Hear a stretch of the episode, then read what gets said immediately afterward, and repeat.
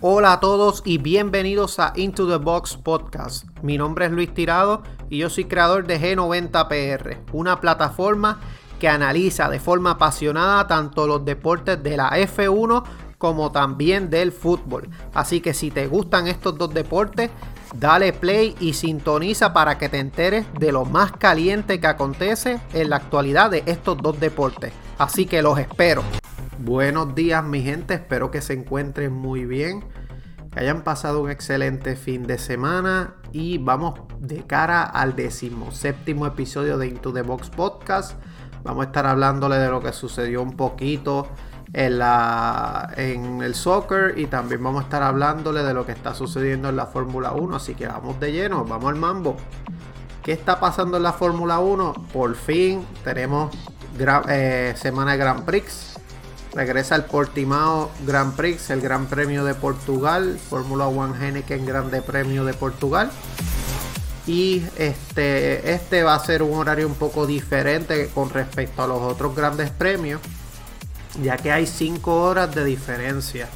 La, la práctica 1 se va a celebrar alrededor de las 6 y media de la mañana del viernes tenemos entonces que la práctica 2 se va a celebrar alrededor de las 10 de la mañana eh, del viernes también.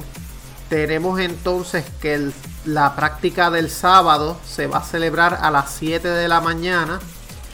aproximadamente tenemos el Qualify que va a celebrarse a las 10 de la mañana del sábado. Y tenemos que la carrera, esto es hora de Puerto Rico, ¿verdad? El domingo se va a celebrar a las 10 de 10 a 12 de la, de la tarde, hora de Puerto Rico. Así que gente hay que estar bien pendiente a el Portimao Grand Prix. Recuerden que este mes se van a celebrar tres grandes premios. Se celebra del 30 de abril al 2 de mayo en Portugal. Del 7 al 9 de mayo vuelven para el circuito de Barcelona, España. El Fórmula One Aramco Gran Premio de España y del 20 al 23 va para Mónaco. Así que va a estar bien interesante. Tenemos también que junio y julio son meses con tres grandes premios. Así que ya vemos cómo estamos regresando a la normalidad de, de la Fórmula 1. Importante que aquí es el desempate básicamente entre Verstappen y Hamilton, ya que ambos han quedado primero y segundo en las dos carreras.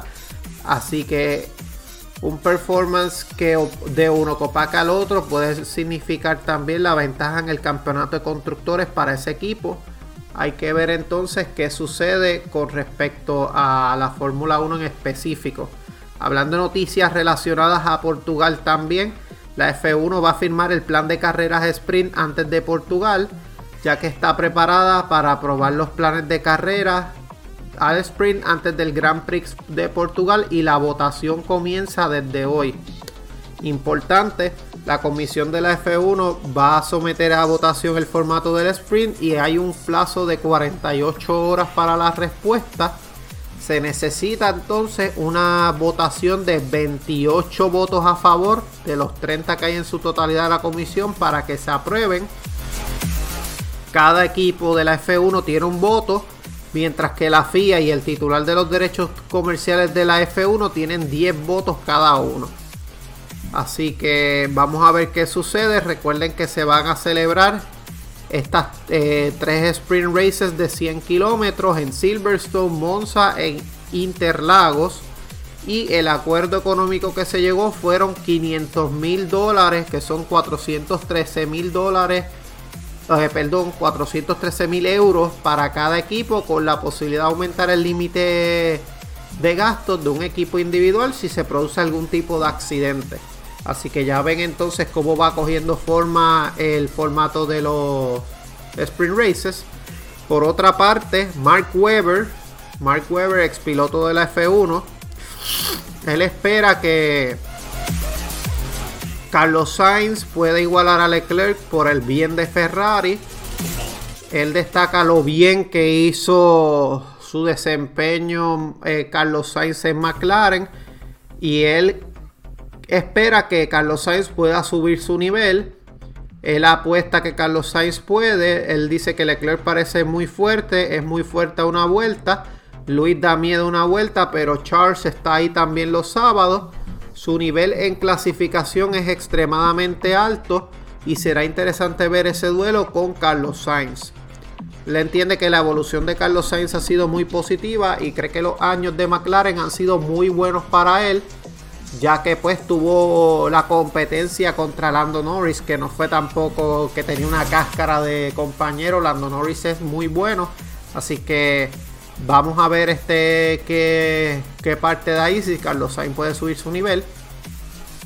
Con noticias relacionadas también a Mark Webber y Ferrari él entiende que Ferrari se llevó una parte del alma de Sebastián Vettel y básicamente lo rompieron, los break. Él asegura que no le desea nada malo a Sebastián Vettel, que quiere verlo bien y este él lo que dice es cuando te sientes un poco desconectado, eso acaba siendo muy tóxico. Era obvio que era un ambiente muy tóxico para ambos. Ferrari no le quería y él no quería a, a Ferrari y fue un matrimonio demasiado largo. Esas fueron las declaraciones de Mark Webber con respecto a lo que está sucediendo, o mejor dicho, lo que sucedió con Sebastián Vettel en su tiempo con Ferrari. Así que es bien interesante pues verlo que muchos han resaltado sobre que Sebastián Vettel terminó mal luego de salir de Ferrari y todavía no ha dado buenos resultados con Aston Martin, así que puede ser que el piloto alemán todavía las esté pasando de Caín. Por otra parte, Red Bull ya construye su fábrica de motores para ganarlo todo con los mejores talentos. A falta de menos de un año para que comience el 2022, el equipo a batir y que espera terminar con el monopolio de Mercedes en la Fórmula 1 ha puesto en marcha la construcción de sus nuevas instalaciones Heredar las unidades de potencia de Honda fue la decisión tomada por Red Bull cuando pues ellos anunciaron que iban a que iban a salir de la F1. Ellos estuvieron en el 2015 con McLaren, años nefastos para McLaren cuando Sebastián Alonso estuvo con ellos. Y este, después de dos grandes premios, Red Bull ha confirmado que la edificación de las instalaciones dedicadas a sus futuras unidades de potencia ya se encuentra en marcha va a, aplicarse exactamente la misma filosofía que aplicamos en lo referente al chasis. Esas fueron las declaraciones de Christian Horner. Por lo tanto, la intención es asegurarnos de que traemos el talento adecuado. Este, ellos, pues, en estos días contrataron al jefe de ingeniería de Mercedes. Se lo llevaron para Red Bull. Así que promete. Vamos a ver qué sucede y si Red Bull, pues, puede romper ese monopolio que Mercedes tiene en los campeonatos tanto de constructores como a nivel individual desde hace varias temporadas, desde el 2014 si venimos a ver, porque pues han ganado eh, Hamilton, el único que ha podido derrotar a Hamilton ha sido Rosberg, así que vamos a ver qué queda eso. Por otra parte, Mick Schumacher vive como una tortura pilotar al fondo de la parrilla ya que él se encuentra con Haas. Haas es uno de los equipos que menos modificaciones hizo a su monoplaza con respecto al 2020 y ellos esperan encarar con fuerza y ganas la revolución del 2022 para reengancharse al grupo intermedio. Eh, básicamente Mick Schumacher se une a una escudería que solamente logró 3 puntos durante la pasada temporada y pues no disfruta cuando no va primero, así que es una tortura pilotar al fondo de la parrilla sin rivales reales, confesó el piloto alemán preguntando por cómo, se, cómo vive su experiencia. Cuando llego a un gran premio, digamos que tengo a la Tiffy por delante o a Russell. Para mí es como si fueran los líderes y tuviese que alcanzarles. Ese es el juego que se propone para estar motivado y seguir empujando y estar al 100%. Recuerden que quien está pagando ese asiento de Mick Schumacher en Haas es Ferrari, como él es parte de la academia Ferrari. Así que él está haciendo todo lo que puede, se está llevando a los Williams eh, tras dos carreras, se ha llevado también a Mazepin por delante. Así que vamos a ver si Mick Schumacher pues puede, de que puede tener talento, puede tenerlo, pero a ver si puede keep it up y ojalá Haas mejore algo para ver el potencial que Mick le puede sacar a esa monoplaza. Así que vamos a ver este. Él ha, terminado número 16 tanto en Bahrein como en Imola. Así que pues poco a poco Mick Schumacher se está dejando sentir, por lo menos no está terminando último, vamos a ver qué sucede.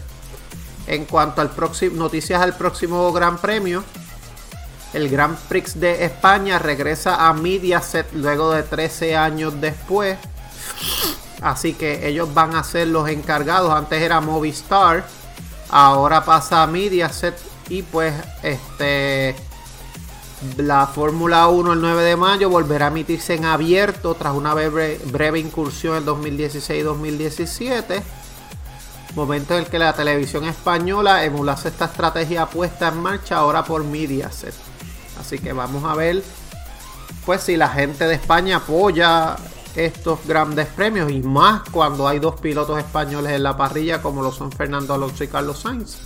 Así que ojalá que pues esto de televisión abierta sea positivo para el deporte, para en cuanto a la ciudadanía española y a los, a los españoles se refiere.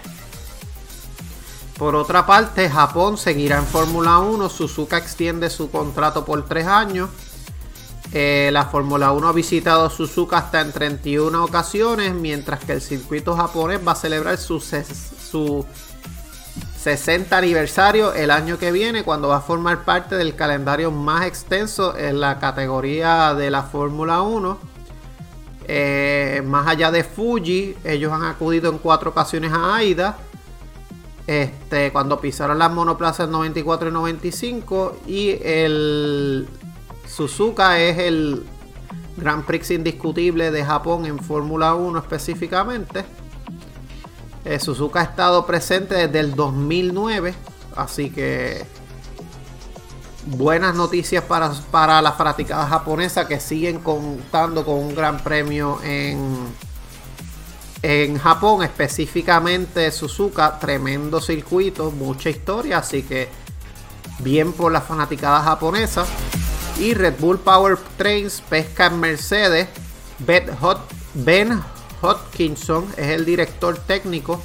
Dice que el ingeniero británico cuenta con una amplia experiencia en los rallies, Le Mans y Mercedes F1.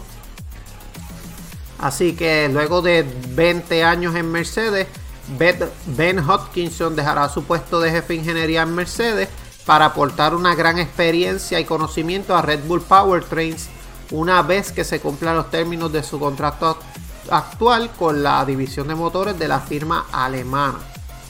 La formación de la división de propulsión representa la mayor inversión de Red Bull en la F1 desde el establecimiento de Red Bull F1 en el 2005 y proporciona a Red Bull y Alfa Tauri autonomía deportiva, así como una integración perfecta del motor y el chasis.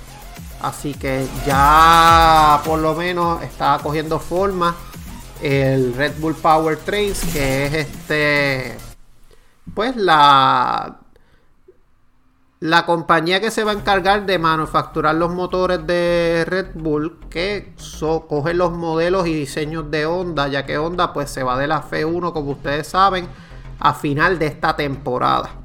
Así que, por otra parte, en IndyCar rapidito, eh, tenemos que Alex Palou sigue siendo líder de la IndyCar tras St. Petersburg. Eh, terminaron los primeros 10 fueron Alex Palou, Will Power, Scott Dixon, Colton Herta, Sigmund Pagenot, Jack Harvey, Sebastián Bordois, Rinus BK, Marcus Ericsson y Joseph Newgarden. Solo terminaron en los primeros 10 puestos. Así que sigue Alex Palou al frente.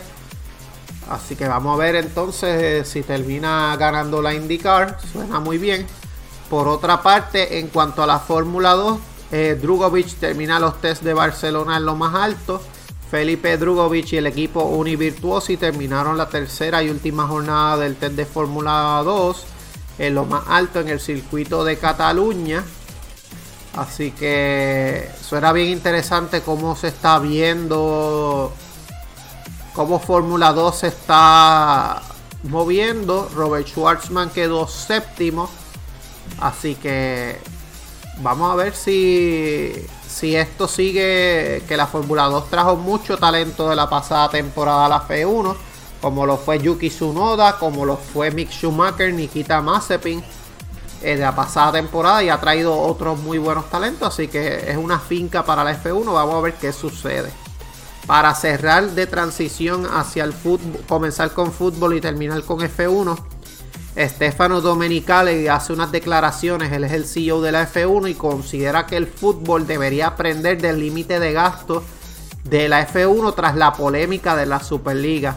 Mucho se está hablando de que la F1 antes pues no tenía ese límite de gastos por equipo, ni límite salarial ni nada.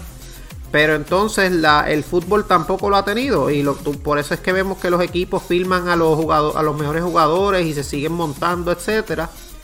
Y pues él, este, él está hablando de que la F1 por lo menos están tratando de controlar los costos. No es casualidad que este año sea el primero del límite presupuestario, que da una dimensión diferente de sostenibilidad financiera a los equipos. Así que vamos a ver si, si soccer el, si el mundo del fútbol aprende, porque de verdad los salarios de los los salarios de los jugadores están absurdamente altos en el fútbol, por lo que de verdad merece una revisión y más luego del COVID, que fueron una temporada bien trágica para el fútbol, ya que de verdad pues no pudieron vender las taquillas que tenían que vender, los partidos fueron sin gente, sin fanaticada, así que a ver qué sucede. En cuanto a la liga, Fin de semana que pierde el Atlético de Madrid, empata el, Real Madrid, lo que deja a la liga, los primeros cuatro puestos en la liga española se están jugando con tres puntos de diferencia. Así que la liga se está poniendo interesante. Tenemos que el Atlético de Madrid le quedan cinco jornadas, tienen 73 puntos hasta este momento, están como líderes en la liga tienen al Elche el sábado 1 de mayo, al Barça el 8 de mayo ah, como visitante, como eh, home court o como local. Tiene a Real Sociedad el 12 y el Osasuna del 15 al 16 y el Valladolid 22 a 23. Tenemos que el Real Madrid con 71 puntos y la misma cantidad de juegos jugados se mide al Osasuna y al Sevilla en el Di Stéfano y al Granada y al Athletic como visitante y al Villarreal como, como local. Tenemos el Barcelona, tiene 71 puntos, pero tiene un partido menos. Así que si ellos le ganan al Granada este próximo jueves y al Valencia este próximo domingo, entonces ya podríamos ver este y no y los otros equipos se mantienen constantes pudiésemos ver al Barcelona líder, aunque sea un punto en esta liga. Así que sería mucho más de lo que yo predije. Yo había predicho un nadaplete, ya ganaron la Copa del Rey. Así que Coman estaría a punto de ser el milagro. Rescatar una temporada que parecía que se iban a ir en cero. Ellos tienen. Eh, tienen, por ejemplo, en el Camp Nou reciben al Granada el 29 de abril reciben al Atlético de Madrid el 8 de mayo y reciben al Celta del 15 al 16 de mayo. Juegan como visitante ante el Valencia el 2 de mayo. Y contra el Levante también juegan visitante el 11 de mayo. Y el 22 al 23 de mayo contra el. El 22 al 23 acabaría la liga, gente. Así que por eso es que ven la última fecha es esa. Sevilla está con 70 puntos, solamente a 3 del Atlético también. Y ellos reciben al Atlético en el Sánchez Pijuán. Eh, juegan como visitante en el Di Stéfano ante el Real Madrid. Eh, reciben al Valencia en su casa. Así que esos son los partidos por el momento que le quedan a todos estos equipos. Es bien interesante ver cómo la lucha de la liga se mantiene entre estos cuatro equipos. Yo creo que es una de las ligas más cerradas que se está viendo en los últimos años. Así que es bien interesante por demás. Por otra parte, Esto es bien interesante, los equipos de la liga inglesa le están tirando al Atlético de Madrid y es que ellos no entienden por qué este equipo debió ser considerado como uno de los fundadores de la Superliga y más cuando tienen un escaso, escaso tirón mundial en redes sociales y baja audiencias televisivas fuera de España. Así que los equipos ingleses, esto se ve, esto es posible, según ellos es una posible razón por la que los equipos ingleses no estaban de acuerdo con que el Atlético de Madrid formara parte de la de la Superliga. Así que ya ustedes ven como el Atlético de Madrid, a pesar de que poco a poco está teniendo un poco más de trascendencia europea, todavía los equipos grandes de la Liga Inglaterra no lo ven como merecedor de ser fundador de esa Superliga. Por otra parte, noticias relacionadas al Barça, no todo es Piche San Cream. Tienen cuatro jugadores que están al borde de una suspensión. Tenemos a Messi y a Frenkie de Jong. Este, ambos tienen cuatro amarillas. Y también tenemos Mingueza y Grisman. Este, ellos dos, Messi y De Jong, tienden a ser un poco más volátiles. Grisman y Mingueza aguantan un poco más. Vamos a ver qué sucede porque sería nefasto para el Barcelona que pierda alguno de estos jugadores. Por otra parte, Erling Haaland este, no está contento con la eliminación del Dortmund ante el City. No se están clasificando para la Champions la próxima temporada. Y para colmo, muchos fanáticos del Borussia Dortmund le están recriminando el que se hayan eliminado, ya que él no anotó en los partidos de Champions y que estén quinto, que no estén en los puestos europeos. Así que él se está cansando de la jugada Está pidiendo entonces 130 millones, es lo que se está hablando para que lo dejen salir. Pero este, vamos a ver qué sucede, ya que eh, Florentino y Laporta habrían avisado al Dortmund que no podrían pagar más de 100 millones. El Dortmund considera a Haaland transferible, no a Bellingham. Así que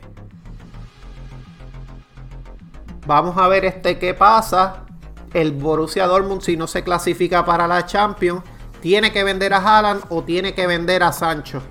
Así que es un varapalo fuerte para esto, pues, para estas escuadras que querían hacerse con los servicios de Haaland. Por otra parte, tenemos una nueva novia para Kylian Mbappé. Se estaba hablando que los finalistas eran el PSG, el Real Madrid era la mejor opción y también el Liverpool o el Manchester United. Sin embargo, a esto se ha unido la Juventus y es que la Juventus espera regresar a la Champions League. Este, estas noticias que le estoy diciendo, gente, son rumores, así que no es nada confirmado por el momento, pero se está hablando mucho en el mundo del fútbol. Y es que la Juventus quiere salirse del contrato de Cristiano Ronaldo que son este 30 millones por temporada y esperan ofrecerle un contratazo a Kylian Mbappé y pagarle una cifra cercana a los 150 millones que pide el PSG, más luego de esto de que en un año sale gratis.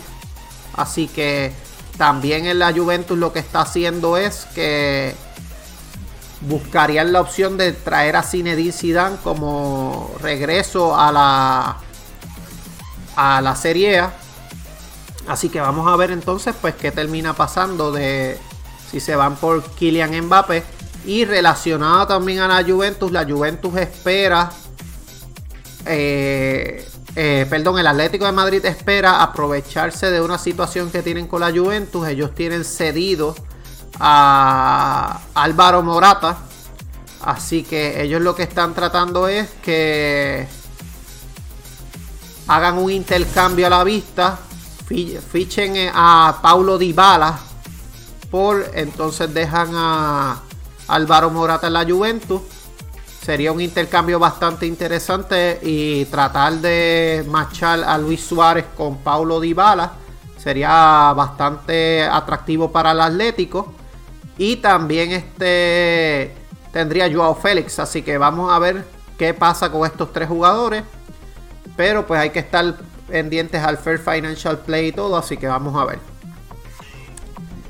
Por otra parte, eh, Joan Laporta quiere blindar a Ansu Fati colocándole eh, un salario de 11 millones por temporada. Así que eso es lo que se desvela en cuanto al Barcelona.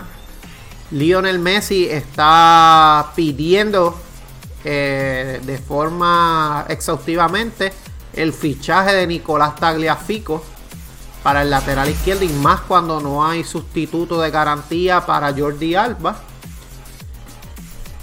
Por otra parte tenemos que Pedro Porro, jugador del Sporting de Portugal, habría rechazado al Barcelona para irse al Santiago Bernabéu con un costo de 20 millones de euros. Él vendría siendo lateral izquierdo también.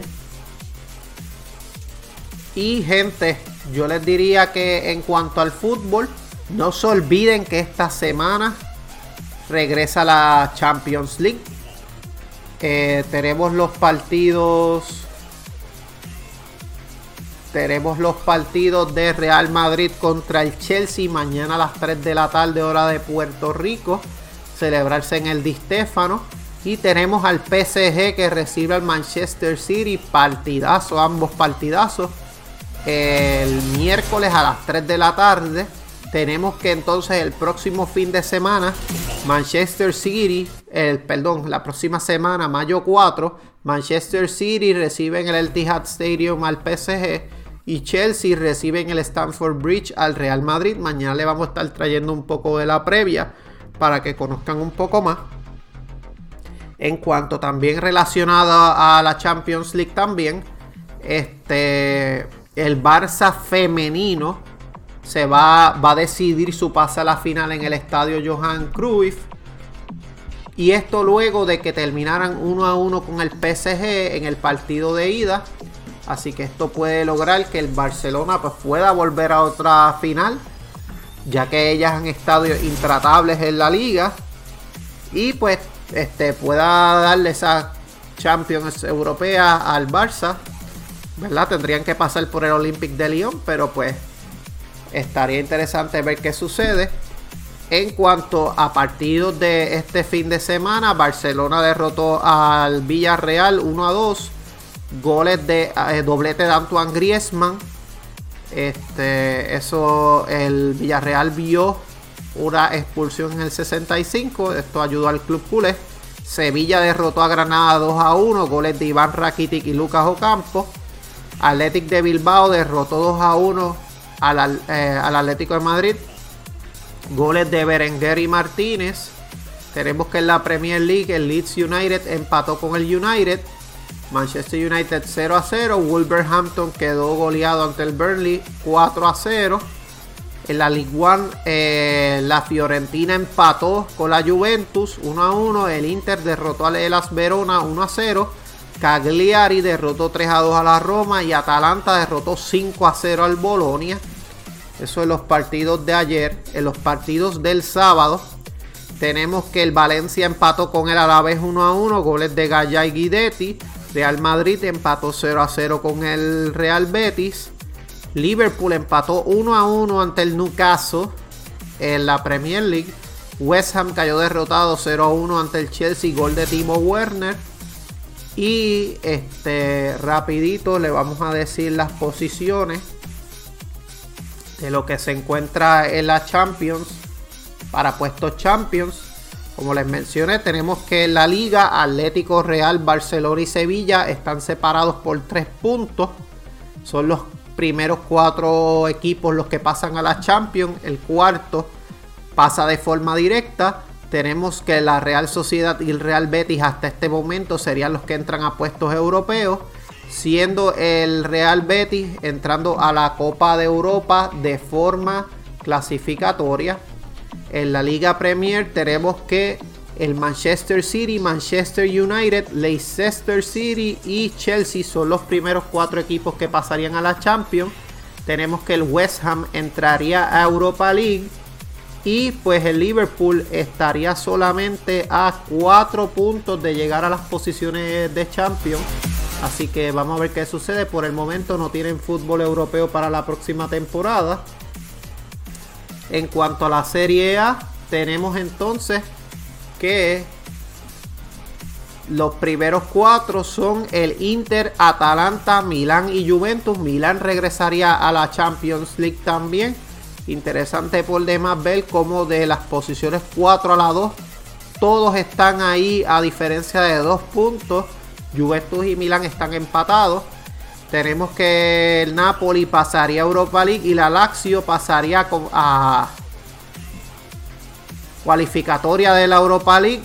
A tres puntos está la Roma. Eso es la Serie A. Tenemos entonces tenemos entonces, nos falta la Bundesliga, la, la League One la tenemos. Rapidito. Tenemos el Lille, el PSG, son los que entran directo a la Champions. Mónaco entraría a clasificatoria de la eliminatoria de la Champions League. Mónaco está a dos puntos de comandar la League One. Tenemos este el Lyon pasaría directo a la Europa League y el Lens estaría en la clasificatoria. Así que bastante interesante en la League One. Bundesliga tenemos al Bayern, Leipzig, Wolfsburg y el Eintracht Frankfurt son los que pasan a la Champions. El, el Dortmund pasaría a la Europa League. Está a un punto de diferencia del Frankfurt y a dos del Wolfsburgo. Y tenemos el Leverkusen que entraría a la fase clasificatoria de la Europa League. Así que gente, esto es todo por este episodio de Into the Box Podcast. Mi nombre es Luis Tirado. Saben que me pueden conseguir en G90PR tanto en Facebook como en Instagram. Y también pueden conseguir mi proyecto La Montaera en Facebook y Montaera underscore 1.0 en Instagram. También gente, no se olviden pasar por el perfil de PR Racing Sports para que puedan ver en su totalidad los dos episodiazos que tiramos la pasada semana el miércoles canalizamos el Grand Prix de Imola y este viernes, el viernes pasado, perdón, canalizamos y entrevistamos a Víctor González de BGMC Racing y ex corredor de NASCAR. Así que dense la vuelta por PR Racing Sports para que vean los box stock en su totalidad. Y gente, esto es todo por este episodio. Espero que les guste. Excelente día y hasta luego. Chao.